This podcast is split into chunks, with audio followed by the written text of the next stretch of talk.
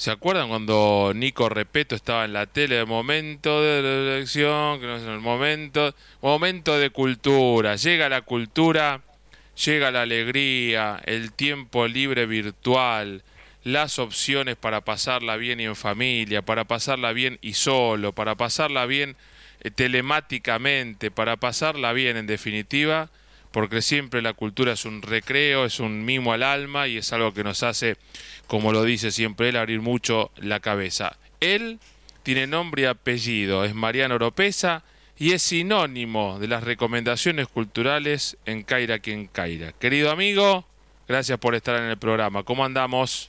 ¿Cómo andás, Mario? ¿Cómo andan los oyentes en familia, cuidándose? Espero que todos bien. Todos bien por ahora. Sin caso cercano de, de COVID-19 y ojalá que siga así la cosa, aunque en cuarentenados, ¿no? En cuarentenados sí, lo que sí, por lo menos yo he tenido, no cercanos, pero sí conocidos eh, casos de dengue. así Mm, que mucho. Hay que cuidar, sí, creo que tenemos más casos conocidos de dengue Sí, sí. que de COVID. Sí, el otro día un periodista de Crónica TV decía eh, que conduce un programa a la noche, este, le dieron dengue positivo y decía cinco mil y pico de casos de dengue y cuatro mil de, de COVID, por lo menos oficializados, ¿no? Oficializados. sí. Eh, así que también hay que tener en cuenta, aparte no baja la humedad, las temperaturas pueden bajar un poquito, pero tampoco tanto. Y los bichos, vos lo ves los mosquitos, ¿eh? La verdad que yo ahora veo un mosquito y no aplaudo al mosquito, ponete repelente. Exactamente. Bueno, Mario, vos sabés que, que esta semana primero que, quiero arrancar Mm. eh, con el recuerdo de- del gran Ton Lupo. Qué ¿no? maestro, Ton Lupo, trabajamos, no trabajamos juntos, trabajamos en la misma época en Radio Nacional. Claro, cuando Ton tuvo infinidad de programas. Ahí uno fue grabaciones encontradas ahí en Radio Nacional, uno Sí. se lo podía encontrar en los pasillos, Siempre. también también se lo podía encontrar en los bares. Sí, fue, creo, de los últimos de, de esa generación bohemia que Mm. venía de los 60, Mm. 70. En los 80 fue con Submarino Amarillo, con muchos de los programas eh, que tuvo en la radio, una puerta de entrada realmente a muchos de los rockeros Sí, que sí. ahora son famosísimos. Sí.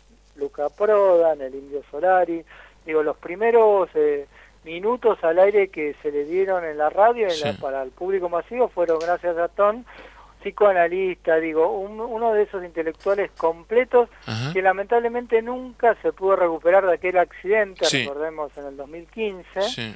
que tuvo un accidente bastante, bastante grave, y bueno, lamentablemente ha fallecido uno de nuestros últimos bohemios, eh, porteños de, de la noche, así que bueno, esta, esta, culu- esta columna que es de la cultura, Sí. recordamos a- al gran maestro Ton Lupo. Era todo un personaje, aparte, eh, muy, muy, muy generoso, ¿no? Mu- Muy, muy ami- amigable, amiguero. No te conocí, te decía, vamos a un café a la esquina". Estábamos en Maipú 555 y yo no, me lo, no lo conocía de antes, pero las pocas veces me lo crucé siempre era un abrazo, un saludo, una sonrisa y vamos, vamos a tomar un café a la esquina o enfrente, ¿no? Siempre era el, el, el- el tipo así abierto, del típico porteño de café, ¿no? De, de Sí, charla, de, de... de esos que no que ya no, no abundan, Sí. bueno, después de este COVID, no sé, que te- No van a mucho. acabar los Sí, últimos, ¿no? claro, claro. Pero bueno, eh, un recuerdo del gran Tom Lupo que también no- nos enseñó y nos mostró mucho de la poesía, Pizarnik, Orozco, Sí, sí. digo, también era un lector increíble de poesía, también tuvo programas de televisión y uno lo podía ver, así que el recuerdo para Tom Lupo en, en esta semana que se nos fue y vamos a seguir hablando de cultura, de un libro bastante pa- peculiar, Mario, Sí, sí. porque es el libro sobre un editor. Vos sabés que no me llamó mucho la atención, Ah. porque no hay muchos libros sobre los editores argentinos. Ajá. Argentina va a tener una gran tradición. Desde el Ateneo, Losada, Sí. MC, digo, grandes editores argentinos que prácticamente fueron un faro de la cultura de toda Latinoamérica, Sí, pero sí. no hay muchas biografías, Mm. por lo menos no tan conocidas. Y ahora vamos a hablar de una, que es la de Santiago Rueda, Ah. edición Vanguardia de Intuición.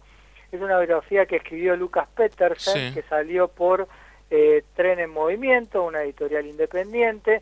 Y Santiago Rueda quizás no le suene tanto el nombre como editor, pero Mm. fue el responsable que los argentinos nos haya llegado antes que en Alemania o en Estados Unidos las obras completas de Freud. Mirá ¿Sabes, vos. Mario? Que la primera edición completa Sí.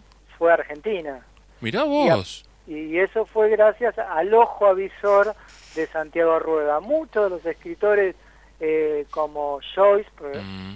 También la primera edición completa en, español del Ulises fue por Santiago Rueda, que es la edición más famosa.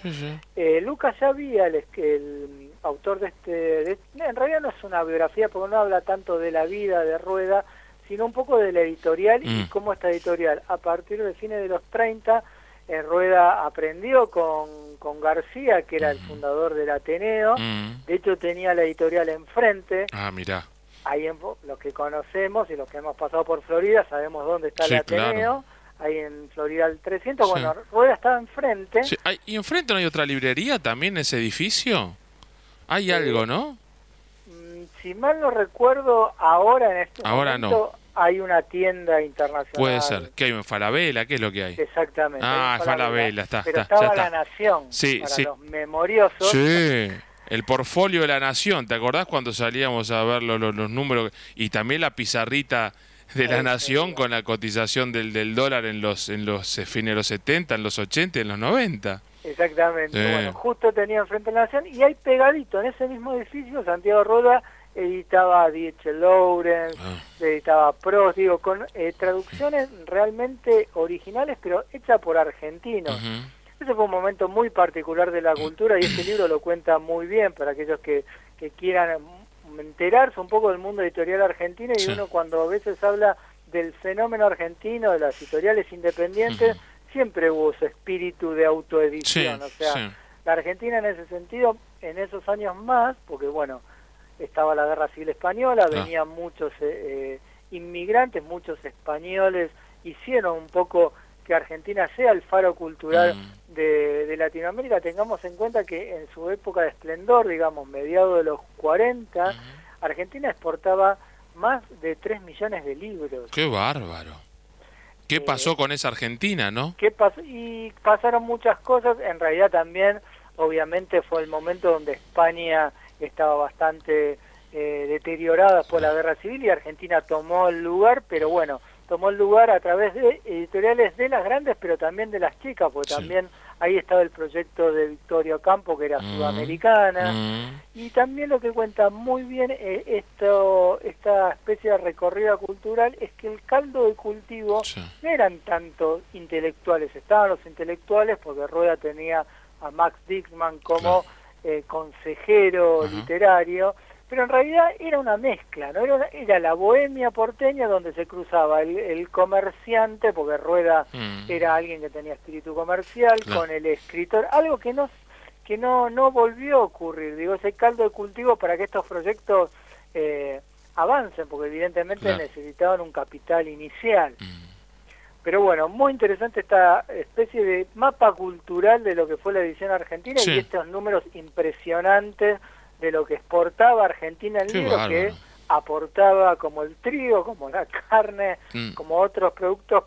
La, eh, industria cultural, ¿no? Como, cómo se, se plasmaba en hechos concretos y estamos hablando también de los años eh, dorados, mm. bueno, también recordando el fallecimiento de la melliza de Mirta, de, los años dorados del cine de teléfono blanco, cuando Argentina exportaba ah. su, su Star System, digo, Libertad Lamarque, éramos, éramos Hollywood. Eran conocidos, eran conocidas no solamente en Argentina, no, llegaban desde Río toda Latinoamérica. Exactamente, hasta Tierra del Fuego. En, este momento... Hasta Cuba, yo recuerdo, mira, una sola vez fui a Cuba, fui, fui a trabajar por trabajo con la revista Caras allá a principios de los 90, en una de esas notas periodísticas profundas que hacíamos, que era seguir a Mauricio Macri para ver con quién estaba pasando unas vacaciones clandestinas en, en, La Habana, ¿no? Y como Mauricio Macri tenía todo un cerco de, de, amigotes que no que lo cuidaban, entonces empezamos a a recorrer y, nos, hicimos amigos de un, chico cubano eh, que para poder subsistir le, le dábamos una propina, pero que eran en dólares, porque era peso dólar, le damos dólares, que para el pibe era una fortuna. Entonces nos llevó una noche a comer a su casa. El abuelo, la abuela, la hermana, el cuñado, el sobrino, el padre y la madre, dos perros. Una tele gigante blanco y negro, eh, sillones, sofás muy, muy antiguos pero muy dignos.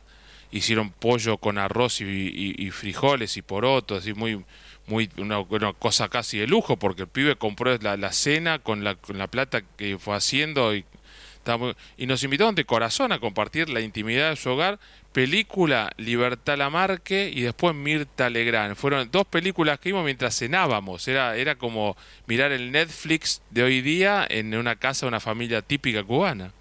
Exactamente, así que bueno, eh, desde ese momento cultural, ese momento impactante en números, pero también en influencia de, de, los hacedores argentinos, habla este libro, así que es muy recomendable, mm. Santiago Rueda, edición Vanguardia e Intuición, de Lucas Petersen, de Tren en Movimiento, para enterarnos un poco de cómo llegamos a ser el faro cultural de toda Hispanoamérica en ese momento. Sí, sí, la verdad que sí y recomendaciones para hacer en casa. A ver, ¿qué hacemos en casa desde la cultura? Sí, igual lo de en casa, viste que ya el gobierno porteño está tirando unas señales.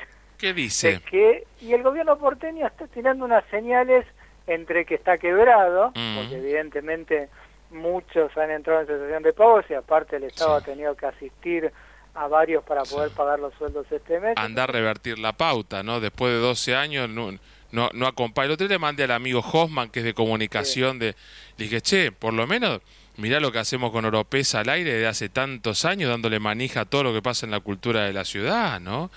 Ni contestan, ¿no? Los muchachos, pero ahí tienen la excusa exacta. Y ahora tienen la excusa, la excusa exacta. Parece que después del 11 de mayo algunas actividades hay que ver qué dice Alberto, ¿no? Porque viste que en ese sentido eh, el gobierno de la ciudad ha tenido un gesto bastante a la altura de los acontecimientos y se cuadra con las decisiones del gobierno nacional. Es, un, es una, una, localidad de más de 500.000 personas, o sea que depende de la decisión presidencial. Del jefe de gobierno. yo no creo que Alberto le suelte rápidamente la mano, pero ya hay un radio pasillo en el gobierno de ciudades que quieren liberar quieren el contagio controlado. Sí. La teoría del contagio controlado. Me contaba mi hijo que escuchó eso de, Horacio, que decía contagio controlado. Al estilo Merkel. Sí, pero en Alemania no.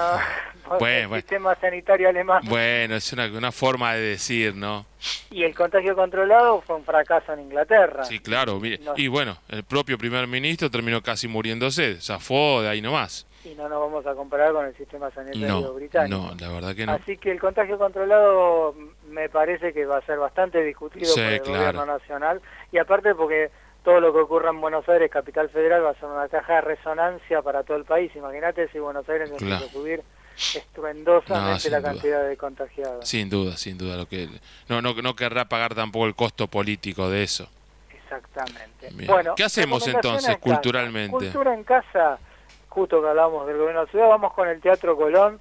Realmente han subido varias de las mejores obras de los últimos años. Entonces podés ver desde la Bohème, la Bella Durmiente del Bosque, que la podés ver con tus chicos, todo en calidad HD, o sea que desde la compu lo vas a ver perfecto. El Lago de los Cisnes, la Filarmónica de Buenos Aires, totalmente gratuito liberado, no tenés que registrarte, porque viste que algunas cosas que te figuran como gratuito, accesible, tenés que registrarte, y esto no. Le das plin, vas directamente a YouTube y ahí podés disfrutar de mucha de la cultura del Teatro Colón. Otros que han tenido también eh, bastante buena apertura, digamos, mm. en estos momentos, ha sido la gente del complejo La Plaza. Vos sabés que toda la semana Pablo Combel. Están estrenando y dejan por dos días subido las principales obras eh, que tuvieron en cartelera. Por ejemplo, si vos te perdiste Los vecinos de arriba, donde Peretti, Peña, Ferro y Gallina, no ah. importa, la podés ver, hay una grilla de ah, días donde tenés todas las obras. Está bueno. la próxima obra que van a tener eh, online por 48 horas es Rey Lear ah, en la versión con Halcón, Gil Navarro, Furriel y Carnaghi. epa, epa, de colección esa el 9 de mayo entras a la plazaonline.com. El sábado, el día sábado, 9 de mayo. Ya me la anoto, ¿eh? 9, 9, Rey Lear. Para que nos escuchen en la radio, hoy a la noche, Rey Lear. Para que se escuchen en Spotify, el próximo sábado, 9 de mayo, ¿a qué hora? Y arranca, eh, en realidad va a estar subido a partir de las 20.30. Por 48 24 horas, eh, disponibles. Por eso, a, las 9 me engancho ahí, lo veo por dos días, por, por los sábados, domingo y hasta el lunes a la noche hasta lunes a la tarde sin problemas. Y después, bueno, te, si uno sigue la villa, tenés espectáculos con Nacha Guevara, con Luis Brandoni, están subiendo todos los grandes éxitos y compartiendo y también entras directo, no tenés que loguearte, no bueno piden documento. Otra cosa no tiene que hablar con Compel, no, es difícil sacarlo. Sacamos a muchos empresarios teatrales, pero a Compel es difícil, no los puedo sacar nunca. Y viste que tiene un perfil muy bajo. bien bajo. Sí, muy bajo. Y otro lugar bastante recomendable hablando de teatro, porque ah. tiene tanto para chicos como para grandes, que es siempre lo que tratamos de buscar para que toda la familia se pueda reunir eh, delante del aparato, es la el YouTube, el canal de YouTube de Timbre 4. Timbre 4, el lugar de Claudio Tolcachir. Sí, claro. Puedes encontrarte desde actividades para los más chicos hasta clases por Claudio Tolcachir, donde él va eh, dando los tips de la actuación. También el backstage de algunas de las obras más famosas, como La, la omisión de la familia Coleman, un pequeño documental. Acá estoy eh, justo scrolleando un poco y hay como pequeños tips de menos de un minuto donde dice la adolescencia y el mm. teatro, ensayar es equivocarse, la escuela de actuación, son todas pequeñas eh, aperturas que hace Claudio de sus clases que realmente es como si fuera una especie de clase virtual, es como si estuviéramos perfeccionándonos con eh, Claudio Tolcachir y también las principales obras de los últimos años colgadas para que las pueda seguir. Así que el, sitio de YouTube de Timbre 4 muy, muy recomendable. Y para cerrar, eh, porque si mis cálculos no me fallan, en esta semana nosotros deberíamos haber estado en la Feria, en la feria del, libro. Sí, cinco, íbamos a estar 5 eh, de mayo este, en la Feria del Libro, porque el programa largo de eso, así donde pasan todos. El martes pasado, justamente. Y mm, bueno, la Feria del Libro, vos sabés que en estos tiempos eh, la página se ha adaptado muy bien, ya lo habíamos adelantado, ¿no? Con las entrevistas, pero otro servicio muy interesante que quiero recomendar que están dando desde la Feria del Libro es un mapa virtual de todas las librerías que tienen delivery. O sea que no tenés que buscar en millones de buscadores ni entrar a, sitios de compra y venta y fijarte quién te envía, quién no.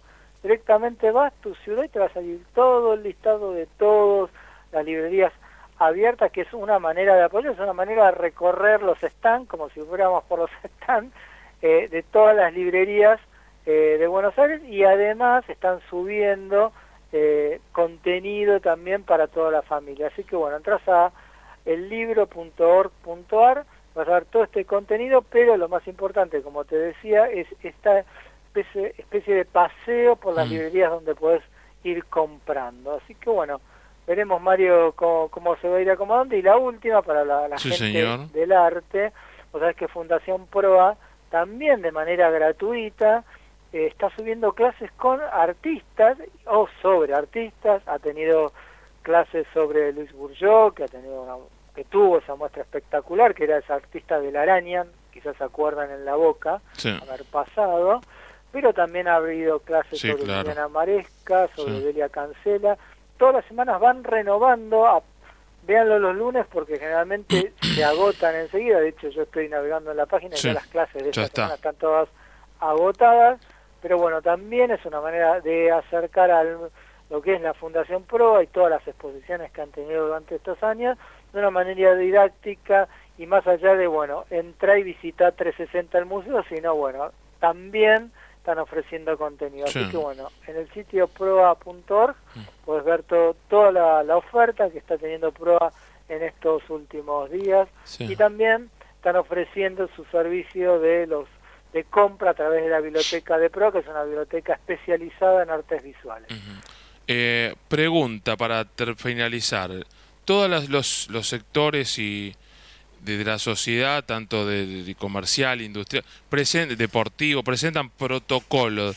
¿Hay en el mundo de la cultura eh, algunas asociaciones o representativas de, los actores, de los teatros, de los museos, de, la cultura en general, que estén pensando en protocolos para, para ir desescalando, como dicen en España, esto de la pandemia del aislamiento social? Mira, eh, lo, lo que he visto desde el sector de la música, principalmente aquellas eh, representantes y agentes de prensa, no de las grandes compañías, ¿no? si no mm. estamos hablando del circuito independiente, están planteando ya una suerte de pequeños pasos, digamos, para lograr que determinados grupos, que la única manera que tenían, digamos, de subsistir era el vivo, porque si bien en teatro lo que se está viendo en algunos grupos independientes es una suerte de teatro a la gorra, en, una, situación donde todos estamos mal, es muy difícil más allá que la gente los acompañe y que también aporte en este eh, modo voluntario. Entonces, aquellas eh, representantes de músicos, pero te digo del sector más independiente, están planteando como pequeños protocolos de número de asistentes eh, mínimo, eh, frecuencia de los espectáculos, condiciones sanitarias de los lugares y para eso están pidiendo el apoyo, ¿no? Obviamente de los sectores eh, gubernamentales, ¿no? Porque mm. van a necesitar para todo ese tipo de, emprendimiento una serie de condiciones y normas y, protocolos justamente de sanidad que deben estar avalados por los por las eh, entidades públicas. Pero te digo, los que más le saqué, o los que más están sintiendo el impacto, obviamente, son aquellos circuitos más independientes, ¿no? Que son los que sostienen la cultura de Buenos Aires. Viste que siempre se dice desde el sector oficial que la cultura independiente porteña es la que sostiene la cultura de la ciudad. Sí, claro. En estos momentos la que más está necesitando una señal clara eh, y de alguna manera se están organizando, pero también están esperando que se responde desde el otro lado, ¿no? Querido amigo, eh, como siempre, un lujo tenerlo en el programa. ¿eh? Este, nos dejó bien en claro todo aquello que podemos hacer con grandes opciones de todo tipo. ¿eh? Eh, muy bien. tenemos, pero para elegir, no, nos alcanza la semana. Así que lo, lo, molestamos una semana y vemos lo que pudimos hacer, pero ya tenemos, no hay excusa, la cultura sigue a pesar del aislamiento social. Mariano, gran abrazo, gracias, como siempre, buena semana. ¿eh? Abrazo, buena semana y a cuidarse. Mariano Oropesa, el hombre de la cultura, pasó por Caira quien Caira.